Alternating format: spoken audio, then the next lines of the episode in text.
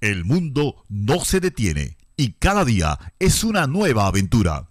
Yo si soy inmigrante.com presenta cada domingo a las 10 de la mañana, hora de Venezuela, Crónicas de un inmigrante. Conducido por Chelín Guevara, Alexa Brexiani y Alexander Aragol. A través de Radio FM. Yo soy inmigrante.com. Recuerda, Crónicas de un inmigrante cada domingo a las 10 de la mañana, hora de Venezuela. Yo si soy inmigrante.com, marcando el rumbo.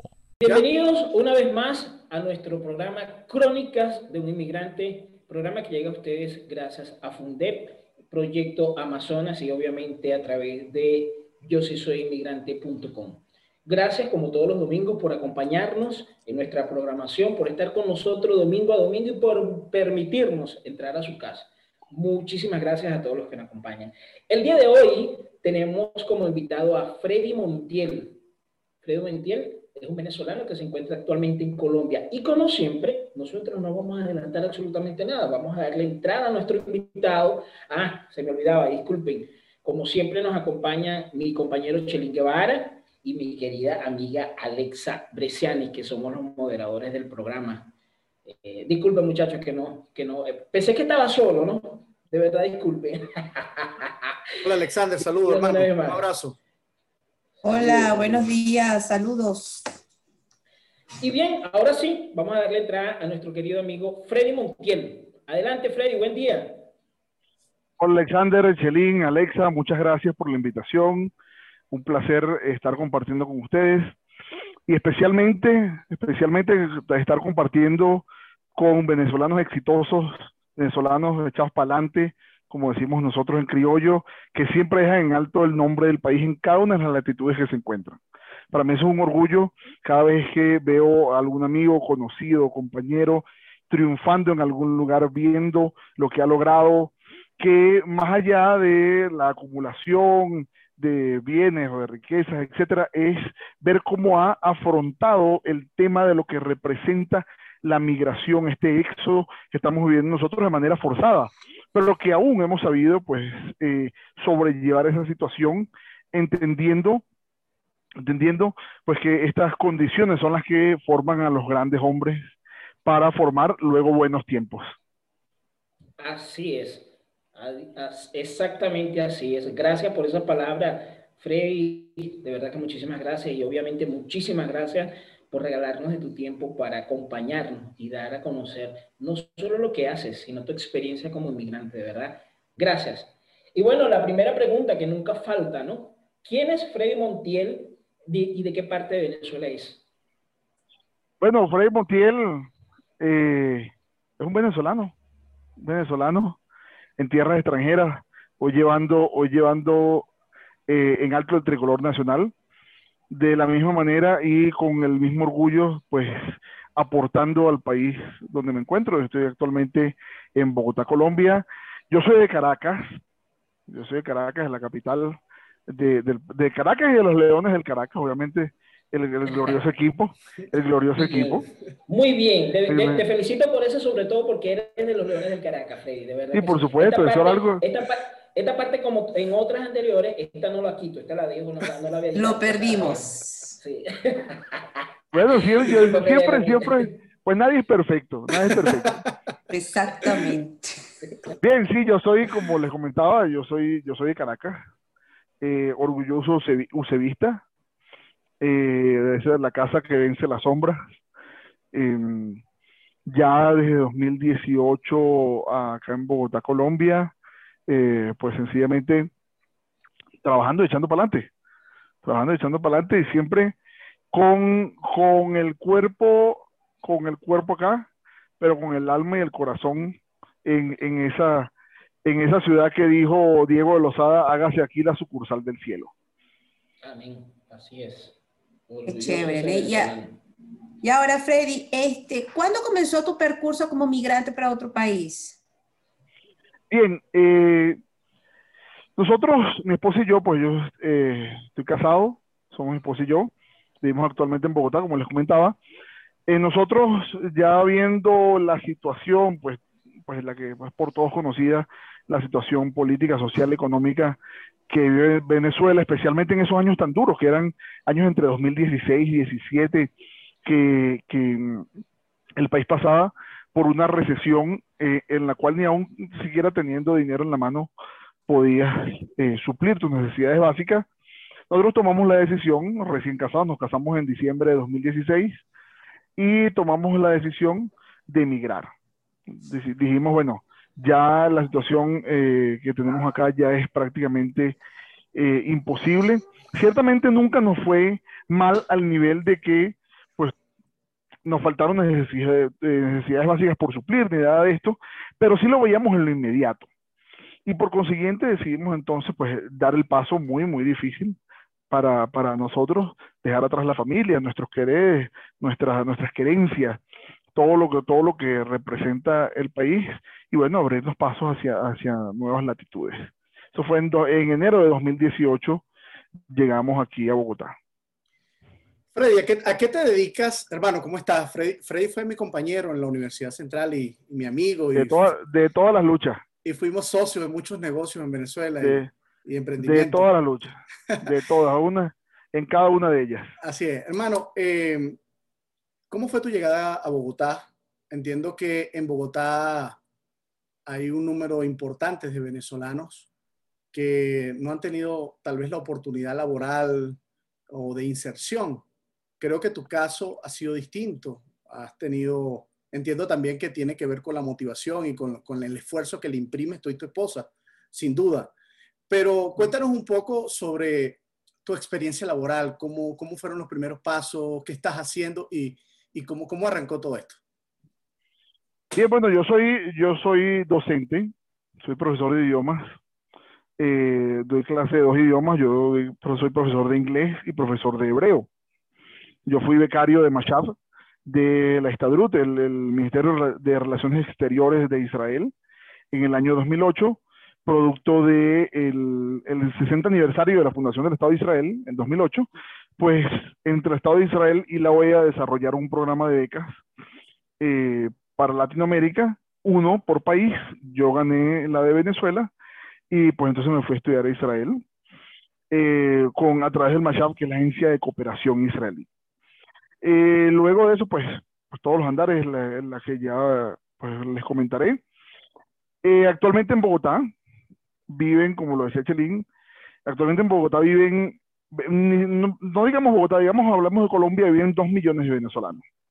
Es la oleada migratoria más grande que hay, que hay entre todas las oleadas que hay de venezolanos en el mundo, pues por razones obvias, la cercanía no solo geográfica, sino social, cultural, etcétera. Pero también, precisamente esa cercanía ha llevado que los migrantes más desfavorecidos, pues los migrantes que sencillamente no tienen otra opción sino venirse caminando, sino tener que huir de la debacle que se vive en el día a día eh, de Venezuela, pues sencillamente han visto como su lugar de destino Colombia. Y entre todo esto hay que agradecer, el gobierno colombiano ha desarrollado, ha desarrollado eh, con el presidente Duque a la cabeza, ha desarrollado excelentes eh, propuestas e iniciativas de integración e inserción de los venezolanos en la sociedad colombiana. Inicialmente se tuvo lo que se conoce como el PEP, e el permiso especial de permanencia. Eso le dio, eso le dio estatus legal a estos dos millones de venezolanos que hay actualmente en el país, con la posibilidad de trabajar, estudiar, tener acceso a la banca, tener acceso a servicios de salud, etcétera. Ahora recientemente, pues este, a principios de este año, el presidente decidió crear, en vista de que estaba en conversaciones con la ACNUR, el alto comisionado de las Naciones Unidas para los Refugiados, decidieron crear el Estatuto Temporal de Permanencia para Venezolanos, en el cual elevan el rango de ese PEP, de ese permiso eh, temporal o especial de permanencia, a darle un estatus ya de residente al venezolano en Colombia. Y que luego, al término del plazo de este Estatuto Temporal de Protección para Venezolanos, eh, los ciudadanos venezolanos que pues, hayan cumplido con ciertos requisitos, que básicamente, eh, digamos, no tener antecedentes penales, etcétera, eh, pueden acceder a una visa de residente. Y luego una visa de residente para los que son latinoamericanos y del Caribe, al año de tener una visa de residente, pues pueden acceder a nacionalidad. Este es uno de, los pocos casos que hay.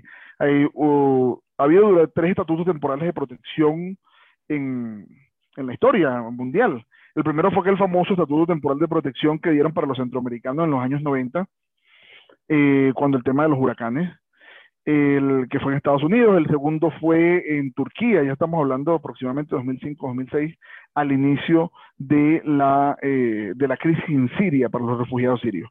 Y el tercer estatuto temporal de protección es el que se, otorga a los venezolanos actualmente en Colombia. Y una de las particularidades de este estatuto es que no solo cobija a las personas o a los venezolanos que se encuentran actualmente en el país, sino que también dentro de la ley, dentro del, estatuto que se estableció, cobija a aquellos venezolanos que lleguen dentro de los próximos dos años siguientes. Es decir, si una persona decide en este momento venir de Venezuela a Colombia, cruzar, tiene toda la eh, posibilidad y opción de obtener un estatuto temporal de protección. Eso, eso es un gran logro eh, para los venezolanos acá, lo cual le ha permitido, entre tantas cosas y entre una situación tan dura, pues tener, eh, digamos, ese, ese, ese, rayo de esperanza para eh, legalizar su estadía en Colombia.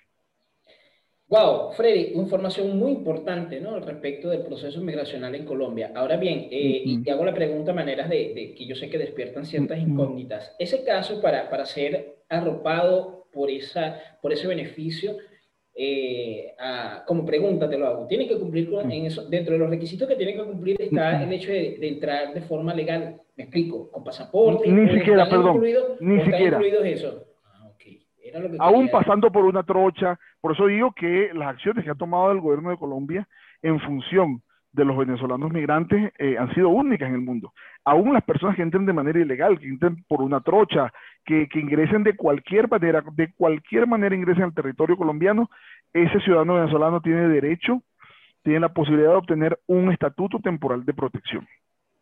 Excelente, excelente. Y, eh, perdón, y tu, tu, caso, Freddy, tu caso, o tus inicios dentro de la segunda pregunta que te hice, cómo arrancaste, iniciaste directamente en, el colegio dando clases o, en el lugar donde das clases. ¿Cómo fueron tus inicios? Cuéntanos brevemente, por favor. Bueno, nosotros llegamos el, el 20 de enero de 2018, llegamos a Bogotá. Eh, llegamos, bueno, con tantas esperanzas, con unas maletas, eh, con nuestro perro al hombro, porque no lo íbamos a dejar en Venezuela. Eh, llegamos por tierra, si nos venimos por tierra en un, en un viaje de, pues, muchas horas atravesando el páramo, pues atravesando a pie el, el, tema en Cúcuta. Nosotros llegamos el 20 de enero de 2018 y bueno, mientras nos acomodábamos acá, donde llegamos, nos recibieron unos familiares que estaban acá, pues comenzamos eh, dentro de esa búsqueda, dentro de esa búsqueda que fue, fue ardua, muy ardua al principio. Y dentro de esa búsqueda, pues yo comencé a trabajar en una empresa de logística, de supply chain, de, de sencillamente un trabajo como obrero. Yo comencé a trabajar como obrero. Y entonces, bueno, este, era una empresa que hacía outsourcing, una tercerización para una transnacional. Y pues tenía un de, comencé trabajando ahí. Inicialmente, pues ciertamente eh, fue duro, con la mejor intención, con la mejor actitud y eh, eh, echando para adelante sencillamente porque había una familia que mantener. Comenzamos, comencé ahí, perdón, y bueno, hice muy buenos, muy buenos, muy buenos amigos que entendieron, había dos venezolanos más ahí en la, en la operación. Uno era un politólogo de la UCB, casualmente, que teníamos amigos en común, y el otro era un ingeniero agrónomo de la UCB también, pero del núcleo Maracay. Éramos tres UCBistas los que estábamos ahí en, en la operación, los tres trabajábamos de obrero. El gerente de la operación, digamos, el, sí, el gerente de, de la, de la planta, estaba haciendo un MBA, pues, y, yo daba originalmente en Venezuela, entre tantas cosas, daba clase de estadística inferencial. Él estaba haciendo un MBA y pues se enteró, se enteró que ahí había entre los obreros un venezolano porque daba clase en la universidad. Y me mandó a llamar. Me dijo, mire, estoy llamando porque estoy haciendo un MBA, una, una maestría de administración de negocios. Y, y, oye, me ha dado duro el tema de la inferencia estadística. Y entonces, bueno, sí, claro, yo le, obviamente, puedo, puedo echarle una mano. Y de ahí entonces pues comencé, trabajaba una parte en la planta y la otra parte trabajaba ahí en la oficina del jefe dándole clases de estadística inferencial. Eso fue al principio. Ahí estuve dos meses, dos meses aproximadamente, en el cual me llevé muy buenos recuerdos, muy buenos recuerdos de, de esos eh, compañeros de, de, la operación general. Y conseguí, perdón, mi esposa trabajaba en una, en una, en un salón de belleza. Mi esposa es eh, licenciada en artes escénicas, eh, es actriz, eh, se formó pues con diversos dramaturgos en Venezuela. Mi suegro es actor también. Hizo parte del elenco de Bienvenidos. Hizo parte de elencos con Amazonia Films, por ejemplo. desarrollaron una serie para HBO, una serie de una serie de época venezolana. Y sencillamente, pues, al venir acá, tuvieron también que comenzar de cero. Mi esposa eh, ha sido parte también de, del elenco de novelas en televisión venezolana. Y entonces del microteatro que se desarrollaba también en, el CCT. Bueno, entonces Juan al llegar acá trabajaba en un salón de belleza haciendo uñas. Eh, fue una época muy dura porque pues naturalmente las manicuristas y las peluqueras trabajan por, por comisión. Y muchas veces nosotros llegábamos y nos conseguíamos, además porque vivíamos a las afueras de Bogotá, nos encontrábamos y llegamos a la casa a las 10, 11 de la noche. Y yo le preguntaba cómo le fue el día y me dijo, no, no hice nada. Y sencillamente, si no haces nada en una peluquería, pues no te pagan nada. Solamente, o sea, más allá al contrario, tú tenías que pagar pasaje y de vuelta, etcétera. Ahí decidimos, como íbamos a las afueras, pues un equivalente a lo que se puede decir como, como Charallá de Caracas o Guarenas Guatire, algo así. Pues decidimos, decidimos mudarnos a Bogotá. Cuando nos mudamos ya yo había ido a algunas entrevistas en algunos colegios, en, hasta en universidades también. De hecho, de hecho, estuve una entrevista en una universidad que me dijeron, usted es el único que cumple el perfil de lo que estamos buscando, eh, pero estaban ofreciendo, pues lamentablemente no es la mayoría, es una, es una inmensa minoría, pero ciertamente pues hay personas que se aprovechan de la condición de los migrantes y pues me dijeron, si usted cumple el perfil, pues es la, es la persona ideal para una especialización que están dando en sociología de la comunicación. Y bueno, le ofrecemos un millón cien mil pesos, que al cambio estamos hablando que podría ser unos 300 dólares mensuales aproximadamente, lo cual no gana un profesor universitario, pero sencillamente ellos vieron la oportunidad de, de ahorrarse eso. Luego tuve una entrevista en un colegio bastante alejado. En ese colegio, pues ya algo me, me, me, me pareció extraño porque pues al tomar la, la, ruta que nos lleva al colegio, porque es un colegio campestre que está a las afueras de Bogotá, pues yo me di cuenta que de la ruta, de quienes íbamos ahí, que era una ruta solo para docentes, eh, había unos 20 personas aproximadamente y unos 15 eran venezolanos. Y yo dije, aquí hay dos opciones. O el, o el colegio tiene, tiene eh, una conciencia muy, muy afinada como para ayudar a todos estos migrantes, o sencillamente pues está pagando por debajo de, de, lo que debe. Y así fue. Pues entonces eh, también opciones en las que ellos me comentaban, otros docentes me comentaban. Eh, en fin, decidimos, decidimos mudarnos a, Bogotá. De, decidimos mudarnos a un apartamento, pues no era, no era el más adecuado, pero era el que nos alcanzaba. Y en ese momento decidimos, decidimos, bueno, vamos a vamos a mudarnos. Yo le dije a mi esposa ese día, le dije, yo tengo una entrevista en un instituto de idiomas, pero he pasado tantos chascos que, que no quiero pasar uno más. Y ella, como siempre, pues es, mi apoyo, es la persona que está conmigo, es quien, está es quien ha estado ahí siempre, en todo, momento, en todo momento, a quien escucho, no siempre, y entonces precisamente me he dado cuenta de cuando no la escucho, suceden cosas que ella me viste, te lo dije, te lo dije, te lo dije. Ese día ella me dijo y la escuché, me dijo, no, vamos a ir porque yo sé que ahí tienes una oportunidad. Y ese día fuimos a ese instituto, ese día fuimos a ese instituto de, de inglés, me entrevistaron, me dijeron que excelente, cumple con el perfil, pero resulta que la vacante que usted estaba buscando ya está ocupada. No solo nos queda una vacante, y la vacante que le quedaba era casualmente para el lugar donde yo estaba viviendo pero yo me estoy mudando. Me dijeron, usted no se muda. Usted se queda donde está. Porque ese trabajo es suyo. Y yo le digo, bueno, está bien. Y ese día comencé, ese día comencé mi carrera, eso fue el 18 de abril de 2018. Comenzó mi carrera como docente y me dijeron, bueno, pero es que el tema es que hay otra situación, estamos abriendo un plan o una nueva propuesta para niños y no tenemos eh, eh, maestra para. Y yo dije, yo la tengo. Yo tengo la maestra de inglés para los niños. Te la tengo. es mi esposa? Te la tengo. Mi esposa. Y así fue. Y nosotros comenzamos a dar clases ambos en el instituto a dos cuadras de donde vivíamos, ganando aproximadamente unos tres sueldos mínimos cada uno. Y pues la situación naturalmente mejoró. Luego se fueron, se fueron integrando otros compañeros. Eh, pues me, me tocaba a mí hacer las entrevistas de otros docentes. Le dimos oportunidad a otros docentes venezolanos eh, personas que cumplieron a cabalidad su trabajo, personas que eran los primeros que llegaban y los últimos que se iban, personas que daban el todo por el todo por la institución, y ahí estuvimos hasta diciembre de 2019. Pues obviamente uno siempre está buscando mejoras y oportunidades, y pues en ese momento, en diciembre de en enero de 2020, tuvimos la oportunidad de integrarnos al sistema educativo formal.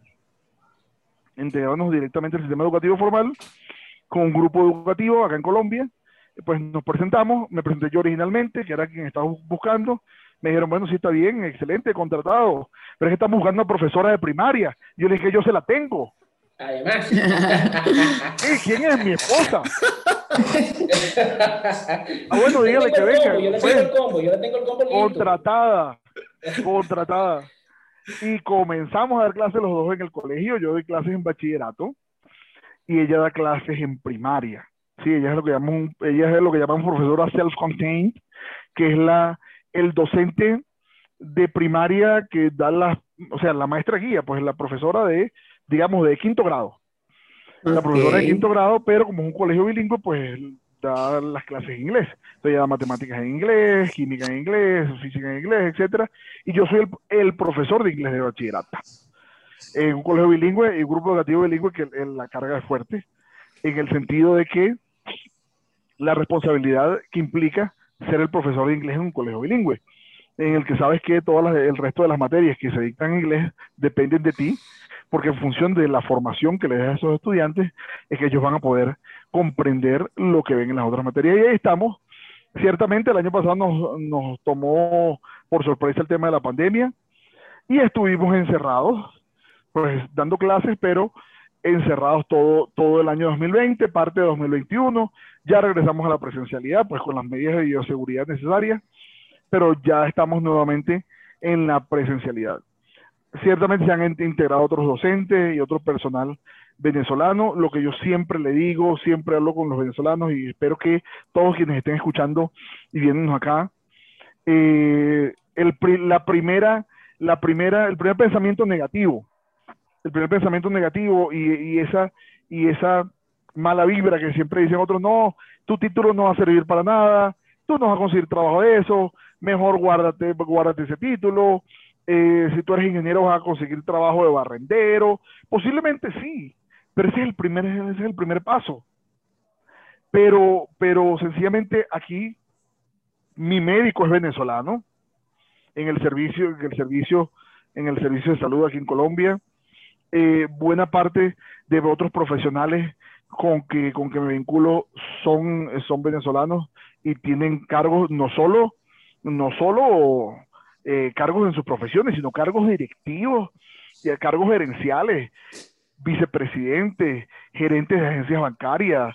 estamos hablando, siempre, siempre muestran o se muestra esa cara de la población venezolana, que es cierto, hay una hay buena parte de la población venezolana ha estado en defensión porque no ha sido fácil.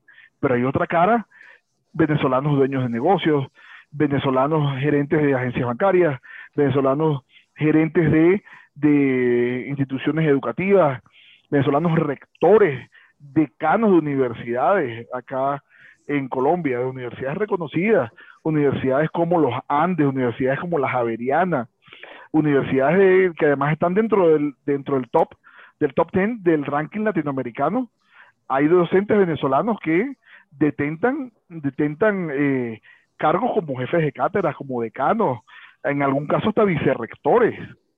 Estamos, estamos hablando acá. Freddy, en toda esta situación eh, migratoria y eso que tú acabas de decir, que a uno lo llena muchísimo orgullo, sobre todo viendo tu ejemplo y viendo con las personas que te has venido vinculando, ¿no? Eh, hay un tema de, de, de, conversación que es la proyección y postura que se toma uno como inmigrante. Esta, esta pregunta me la vas a responder después que volvamos de la pausa. La pregunta es esta. ¿Qué le recomiendas a, nuestros compatriotas que van con una mentalidad o una visión de que mi título no importa ya, allá yo voy pensando en pequeño, yo lo llamo pensar en pequeño, porque si tú tienes un título y conoces un área, la idea es que tú desarrolles tu área, pero tienes que ir mentalizado que sí lo vas a desarrollar, aun cuando quizás en el primer momento, como tú lo acabas de decir, sería empezar barriendo, ¿por qué no? Pero no puedes quedarte ahí con la escoba en la mano, literalmente, ¿no? Entonces, respóndeme, ¿qué le recomendarías a esos profesionales que, venezolanos que están saliendo desde nuestra patria a otras latitudes? Y la pausa me lo responde. Ya regresamos.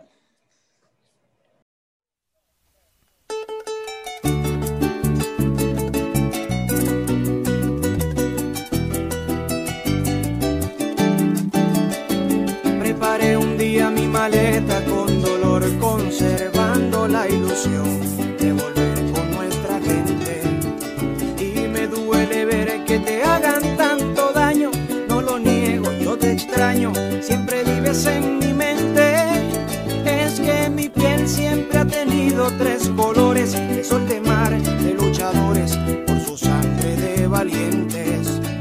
te he olvidado, estoy aquí, a donde yo vaya vas en mí. Tengo alma llanera y tu cuatro en mi corazón. Es que no fui yo quien te eligió, simplemente tuve el gran honor de haber crecido caminando por tus tierras porque amarte es mi don y la mejor bendición que tuve yo.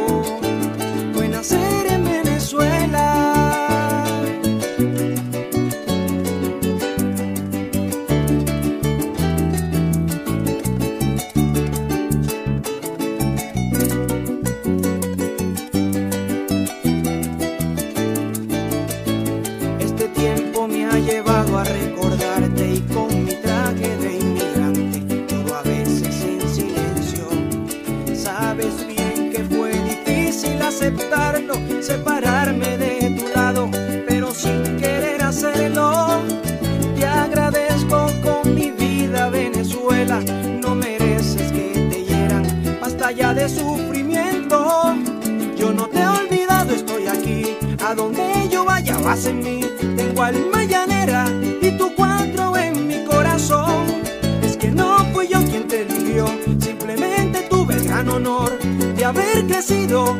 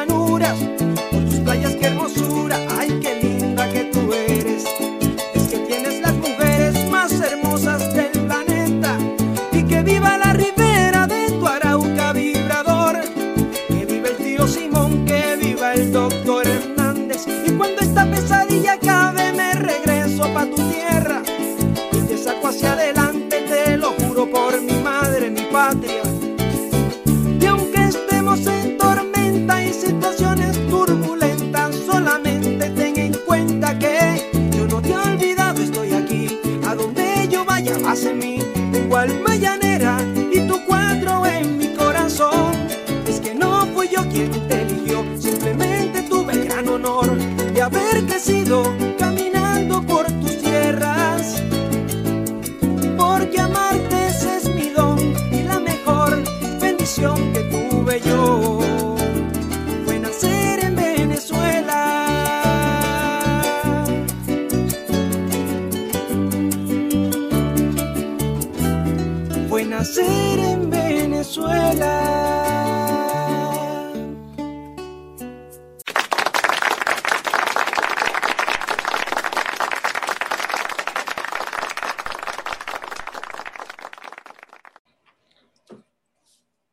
básicamente, esa, esta pregunta, esta pregunta es algo que, yo todos los días me hago, precisamente en función de cada día afinar más los sentidos para dar la mejor información posible a todo aquel que me lo pregunte. Eh, básicamente, básicamente, porque a veces uno siente, o tiene como ese, como ese, ese gusanito de ayudar. Y mi esposa a veces me dice, oye, pero, pero, pero ya leíste el consejo, pero ya, o sea, ya suficiente con ese consejo, si lo hace bien. Yo sí, pero es que yo, es que es algo aquí que uno le quema dentro. Así que uno es, dice, así es. yo, yo quisiera, yo quisiera que este abra los ojos. Ciertamente, él puede, él puede limpiar pisos, lavar posetas, todo esto, pero él puede llegar a más. Entonces, le- la, la primera razón es actitud. Todo es cuestión de actitud.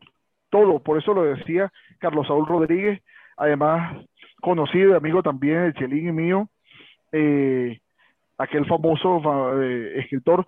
Todo es cuestión de actitud. Por eso lo dice en ese libro, no es cuestión de leche. Es que tuviste leche, no. Es la actitud correcta. Así es. Todo es cuestión de actitud. Lo primero es la actitud. El hecho de decir, ciertamente yo estoy dispuesto a todo. Yo estoy dispuesto a lavar posetas, a eh, barrer pisos, a cuidar a una persona mayor, lo que sea, pero yo, pero mi meta no es esa. Yo veo más allá, yo trasciendo más allá de eso. Eso es lo primero. Lo y eso es básicamente, básicamente, por lo menos yo creo que 70-80%. El demás, lo demás es conocimiento técnico. Eh, ocurre con muchos con muchos eh, venezolanos que al llegar, pues sencillamente se deslumbran, es algo, es algo natural. Eh, veo las tiendas, veo los supermercados, veo eh, los lugares de comida, yo quiero salir, quiero comer. Naturalmente, perdimos eso hace mucho. Pero también, también hay que entender, también hay que entender de que eso en algún momento no es algo ajeno para nosotros, eso lo tuvimos hasta ayer. Especialmente, especialmente, venimos de un país construido por migrantes. Yo precisamente también soy hijo de migrantes. Entonces, y el tema es que mi- mi- mis familiares migrantes dejaron, yo tengo doble nacionalidad colombiana venezolana, ¿sí? Entonces, mis familiares, mi mamá dejó esta tierra hace 40 años, hace 45 años, buscando un mejor camino, buscando una mejor vida, buscando la, la- y vio esa oportunidad en Venezuela. Entonces, como la vieron muchos colombianos, peruanos, ecuatorianos, chilenos que vivían de, que vivían, por ejemplo, en su momento de, de- la situación que se vivía en Chile, eh, europeos de la posguerra o que huían de, huían de la guerra civil, etcétera. Entonces, resulta que muchos, muchos compatriotas venezolanos, al llegar, eh, se deslumbran, lamentablemente, y dicen, oye, mira, veo esto, veo lo otro, veo aquello, quiero comprar, quiero esto, y sencillamente no estás en esa posición. No estás en la posición que tiene el nacional. Aún, aún, nosotros lo entendimos, afortunadamente, desde el principio, aún nosotros teniendo papeles, no estamos en la condición y siendo eh, el, el- el- en mi caso, por ejemplo, siendo colombiano por nacimiento, a pesar de que haya nacido en Venezuela, sí, porque la constitución eh, política de Colombia en el artículo 96, eh, numeral 1, literal B, dice que los hijos de colombianos nacidos en el exterior son colombianos por nacimiento, sí, o sea, tienen plenos derechos políticos, civiles, etcétera. Entonces, aún teniendo eso, nosotros entendimos el principio de que no estábamos en la misma posición del, de quien había nacido acá, de quien había Claro, construido aún, un, un historial de crédito. una, y aún cuando es una connotación moral, ¿no? El hecho de, de, de no tener los mismos derechos. Claro, teniendo los mismos derechos y deberes tal cual, pero entendíamos que no estábamos en la misma posición, por ejemplo, de aquel que ya había construido un historial de crédito durante toda su vida. Entonces, lo poco que traíamos, que traíamos 340 dólares, nosotros nos con 340 dólares, de los cuales 200 eran prestados. 340 dólares, de los cuales 200 eran prestados. 100 en ese momento, porque nosotros estábamos, eh, siempre hemos estado pues vinculados con algún tema de, de- de- de emprendimiento, y en ese momento teníamos una, unas teníamos unas cripto que vendimos en el momento por eh, 100 dólares. Eso fue, ese fue nuestro capital. 200 dólares que me nos prestó una tía, hoy en día fallecida, eh, que era como mi, como mi madre, y que lamentablemente no pudimos, no pudimos estar con ella en esos últimos momentos. Sí, 200 dólares que nos prestó ella, 100 dólares de unas cripto que vendimos, unas criptomonedas que teníamos en su momento, y 40 dólares, yo tengo unos lentes carrera, unos lentes carrera que no costaban 40, costaban 200 y tanto. Pero yo le dije, pues a mí me importa un rábano, lentes y nada, yo con lentes no como. Y los puse un día en Mercado Libre y a los 15 minutos los vendí en Venezuela, 40 dólares, dame acá que nos vamos. Y con eso llegamos, con eso llegamos a Colombia. Con eso llegamos a Colombia. Eh, eso es, y entendimos el primer momento que nosotros no podíamos empezar a derrochar o a malbaratar el dinero. Entonces, lo primero, la actitud. Lo segundo, clave, no dejarse deslumbrar por lo que uno ve. Ese aquel lleno, ese supermercado con todo lo que puedo comprar, ese, esa cadena de comida rápida donde me puedo comer una hamburguesa, un pollo frito, eso yo lo tuve hasta hace nada en Venezuela. Eso no es algo ajeno a mí, eso lo puedo tener yo, pero siempre la gratificación posterior siempre es mayor que la inmediata. Entonces, primero actitud, segundo no deslumbrarse, tercero ahorrar. Algo muy importante, muy importante. Hay muchas cosas que uno puede resolver antes de emigrar. Por ejemplo, tips prácticos para quien, está viendo esto. Hazte un perfil en LinkedIn, una red social que la gente tiene olvidada, porque la gente ha priorizado TikTok, Facebook, Instagram, que no es que esté mal, pero hazte un perfil en LinkedIn, porque aquí contratan a la gente por LinkedIn. Aquí contactan a la gente por LinkedIn. Regístrate en todas las... Eso lo puedes hacer desde Venezuela, si nos estás viendo todavía desde allá. Regístrate en las páginas de búsqueda de empleo en Colombia. Tú puedes registrarte en Computrabajo, Infojobs, o LX, con un correo electrónico, sin siquiera poner un número. Hazte una hoja de vida, busca cómo se hace una hoja de vida, un currículum al estilo colombiano y lo desarrollas y lo mantienes ahí y lo envías. Yo llegué a enviar hasta 100, 150 hojas de vida al día por computatrabajo. Eso era aplica, aplica, aplica, aplica a lo que cayera. Eso era, eso era obrero, barrendero, de lo recolector de flores, lo que sea. Pero algo sale. Entonces, envíalo, envía currículum a todas las empresas, envíale, no importa no importa. Un, enviado de un correo no, no, te va a tardar más de 10, 15 minutos mientras lo redactas y lo envías. Por ejemplo, muy importante, conocer a dónde vas a llegar. Conocer cómo, cómo comenzar a hacer un historial de crédito. Pues la gente dice, no, pero es que eso, eso ya a mí no me dan una tarjeta de crédito. Y ciertamente es complejo el tema de que los bancos se rigen contigo cuando estás llegando, y especialmente si no tienes estatus legal. Pero tú puedes comenzar con una cuenta de ahorros y demostrarle al banco que tú tienes reciprocidad, ¿sí? Y de alguna manera decirle, mira, yo tengo este nivel de solvencia y mira que yo tengo, yo tengo esta actitud contigo, pues tú ten reciprocidad conmigo. Muy importante, el tema de los papeles, que es algo muy clave y ustedes lo comentaban hace un momento, que no importa que los papeles, que eso no va a servir, que tu título, si tienes la posibilidad, apostilla tu título si tienes la posibilidad, tienes la posibilidad, de hecho, esto es un tip, es posible convalidar, homologar el título de bachiller de Venezuela en Colombia directamente desde Venezuela. Se hace por internet en la página del Ministerio de Educación de Colombia, ingresas al link, ahí dice convalidaciones, subes una copia de todos los documentos y en 45 días hábiles el ministerio te responde y te da un acta en la que te dice que tu título ha sido homologado. ¿Por qué? Porque a pesar de que puedas tener un título universitario, seas magíster, doctor, para que es muy significativo para el sistema, no solamente educativo profesional colombiano, es muy significativo el tema del título de bachiller. Entonces tú vas a una entrevista, tú dices, mire, sí, yo soy magíster, yo tengo un doctorado, y te dicen, ¿y su título de bachiller? Yo, propongo un título de bachiller si yo te estoy pidiendo, yo tuve una entrevista para dar clases en la universidad. No, pero deme su título de bachiller. Entonces, Puedes convalidar el título de bachiller desde Venezuela, sin pagar un céntimo, nada. Solamente es muy, fácil, es, muy fácil. Yo estuve por la recomendación que tú hiciste. Tal cual. Una, una pregunta. Eh, ya, ya porque el tiempo se va, se va, se va a acabar. Eh, coméntanos un poco, leo por aquí que eres el CEO de un emprendimiento que llevas en este momento que se llama tuhebreo.com. Correcto. Cuéntanos tu experiencia vamos a empezar a hablar ahora de, de, de, lo que viene, del futuro, de las cosas que estás haciendo en este momento. Bien. Bien, sí, como comentas, o sea, CEO suena, suena, suena grande, suena interesante. Bueno, ya, ya, ya, escribí a mis hijos en, en estoy esperando que, que, el departamento de control de estudios me dé respuesta, pero ya, ya, ya, está Ya, lo vamos, ya lo vamos a presionar, ya vamos a presionar a esa gente. Sí, ciertamente, ciertamente yo tengo una plataforma, nosotros desarrollamos una plataforma, estoy yo mi equipo de trabajo, se llama toero.com. Toero.com es una plataforma para la enseñanza del hebreo online. Y ustedes dirán, bueno, pero ¿quién estudia hebreo?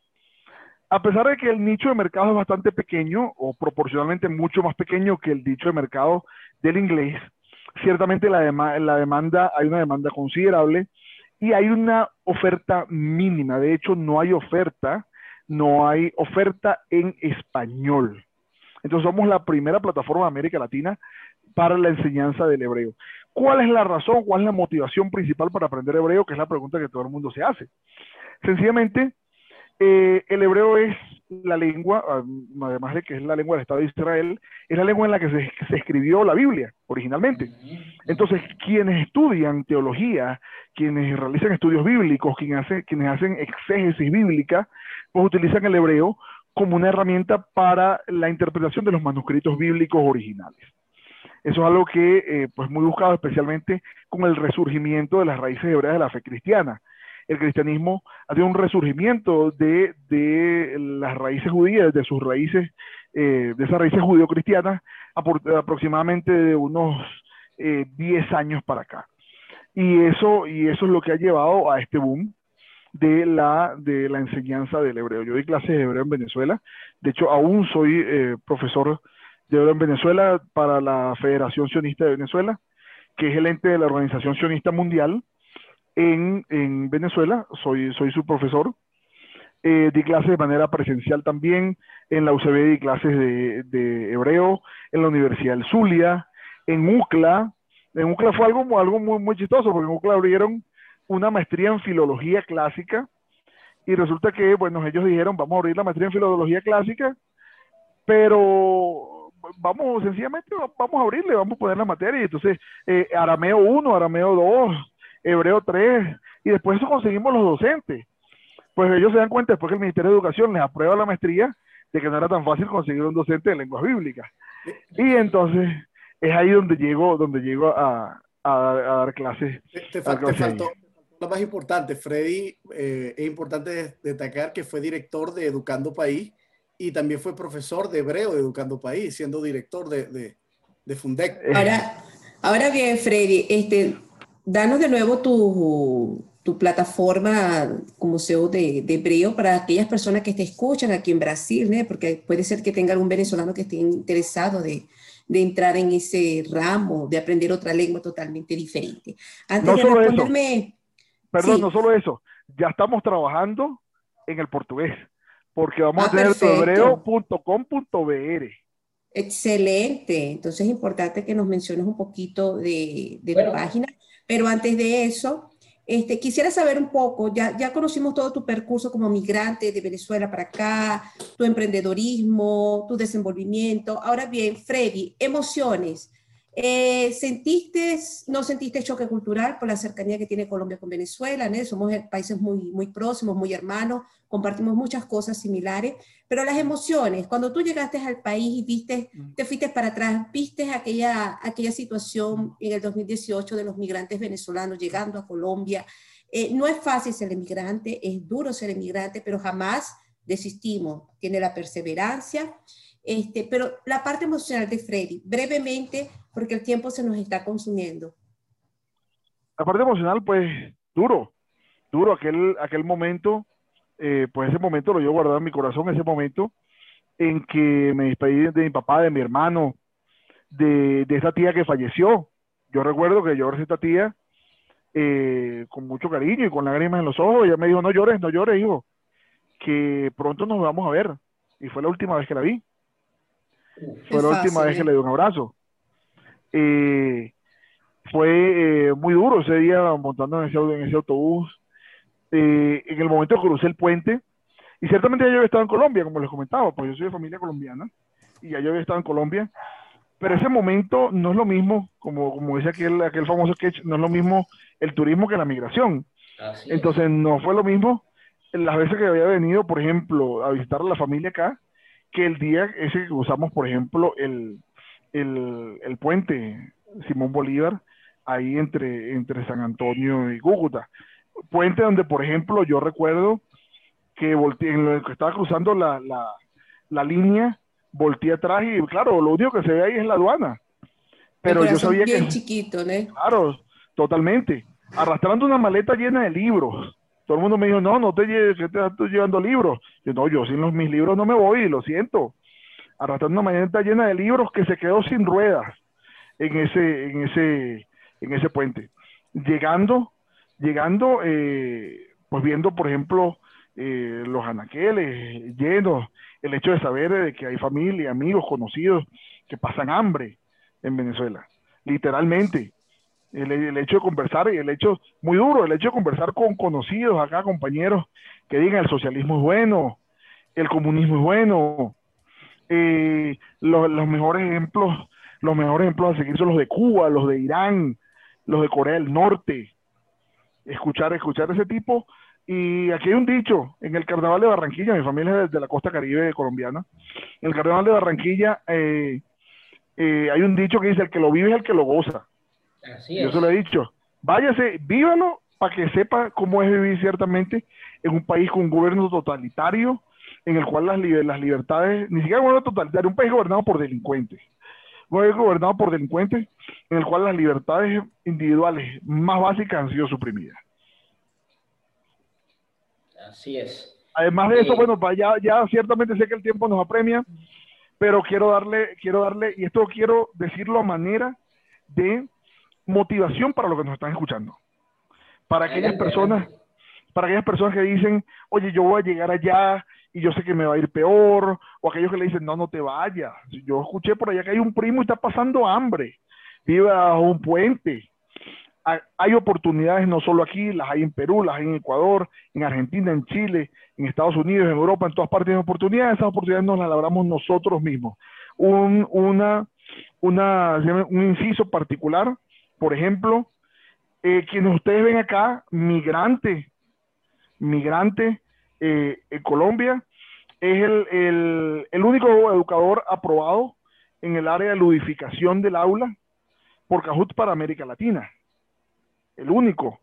Y eso lo digo no a manera de, echarme flores, sino para que cada una de esas personas que nos ven, que son ingenieros, abogados, eh, contadores o que son carpinteros, plomeros, albañiles, sepan que tienen la oportunidad de tener una vida mejor acá, no solo acá, sino fuera del país.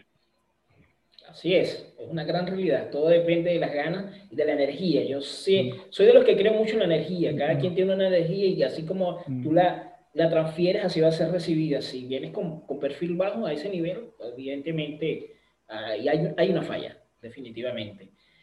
Bien, Freddy, eh, lamentablemente por cuestiones de tiempo, nos arropa, te, te dejo abierta la invitación al programa de Yo Soy Soy Inmigrante TV por Instagram. En, en, poco, en breve estaremos en contacto contigo. Eh, gracias por estar con nosotros, gracias por acompañarnos, gracias por tu tiempo, gracias por servir de ejemplo. Hermano, te deseo lo mejor de los éxitos y la mayor de las bendiciones y, de verdad deseamos que sigas haciendo el trabajo que vienes haciendo, sigas colocando el nombre de Venezuela en grande y siempre vamos a estar orgullosos de ti, de verdad. Muchas gracias. Gracias, gracias a ustedes también. Gracias, Chelín, Alexander, Alexa, eh, que están cada uno desde, su lugar, eh, luchando, luchando cada día, no solo por su familia, sino por dejar el nombre del país en alto. Cierro, me despido con una frase famoso Alonso Andrea de Ledesma porque hoy en día, hoy en día, lamentablemente, lamentablemente, eh, la desgracia que tenemos, que, que, tenemos el control, el poder en Venezuela, no solamente se, encargó de reivindicar una parte, a una parte y cayó una, en una especie de racismo y xenofobia, al intentar, al intentar priorizar, por ejemplo, a una etnia o a una etnicidad por encima de otra. Alonso Andrea de Ledesma fue el primer alcalde de Caracas, en el principio de su fundación, de quien se cree que Miguel de Cervantes, cuando escuchó eh, Historia de los Marinos, se inspiró para crear el Quijote. Entonces, para nosotros, a los Andrés de Ledesma cuando llega a Mias Preston, que invade Caracas, un, un eh, Sánchez de Villapando, un traidor o el efialtes venezolano, eh, le muestra el camino de cómo llegar desde La Guaira, desde el puerto de Guaycamacuto en realidad, de, hasta, pasar el Ávila y llegar a Caracas, pues todo el mundo huye. Y salen los Andrés de Ledesma y eh, Amias Preston, aquel famoso, el hombre de las bolas al hombro. Amias Preston le dice, es muy valiente, eh, no, no, no, no, quiero que le hagan nada porque solo este hombre ha salido a defender y entrégate porque somos 500 contra ti. Y él dice, ningún esfuerzo es inválido ni pequeño cuando se trata de defender un derecho. Y eso, y eso es cada uno esfuerzos de nosotros, ningún esfuerzo nosotros, ningún esfuerzo eh, en nuestro caso es inválido, ningún esfuerzo es mínimo, sea que estés lavando platos, sea que estés barriendo, sea que estés pasando coletos, sea que estés eh, repartiendo, que hay infinidad de repartidores venezolanos. Ningún esfuerzo es inválido, es mínimo cuando se trata de enaltecer nuestra identidad. Gracias por tu palabra, hermano. Para todos los que nos escuchan, gracias por estar con nosotros todos los domingos acompañándome acompañándonos, perdón, en nombre de nuestra querida Alexa y nuestro querido y estimado Chilín. Gracias por estar con nosotros, siempre pendiente. Y les dejo este pensamiento. Es simple, si cabe en tu mente, cabe en tu vida. Así que proyectemos lo que queremos hacer y simplemente hagámoslo, plantémoslo y enfoquémonos en eso que queremos alcanzar. Crónicas de un inmigrante, siempre con ustedes. Bendiciones a todos. Chao. Chao.